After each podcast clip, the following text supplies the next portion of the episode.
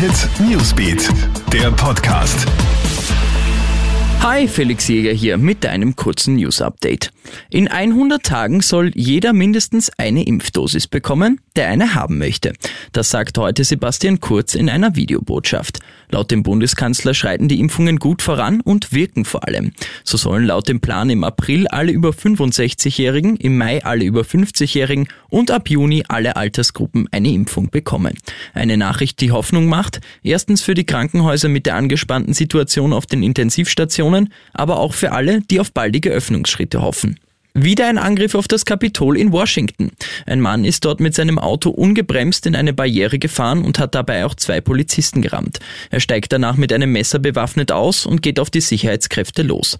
Die fordern ihn mehrfach dazu auf, sich zu ergeben. Als er das ignoriert, eröffnen sie das Feuer. Der 25-Jährige ist sofort tot. Die Kapitolspolizei teilt wenig später mit, dass einer der beiden verletzten Polizisten im Krankenhaus gestorben ist. Warum der Mann den Angriff verübt hat, ist aktuell noch unklar.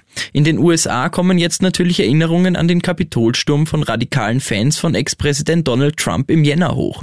Damals starben ja fünf Menschen und 660.000 Dollar für ein Videospiel.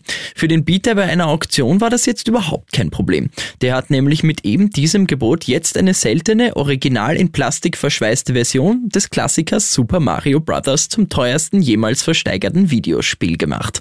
Das Spiel von 1985 ist in nahezu makellosem Zustand und unter Sammlern extrem begehrt. Gespielt werden wird es von dem Käufer aber wohl nie. Mehr News gibt's stündlich im Kronehit Newsbeat und immer auf kronehit.at. Kronehit Newsbeat, der Podcast.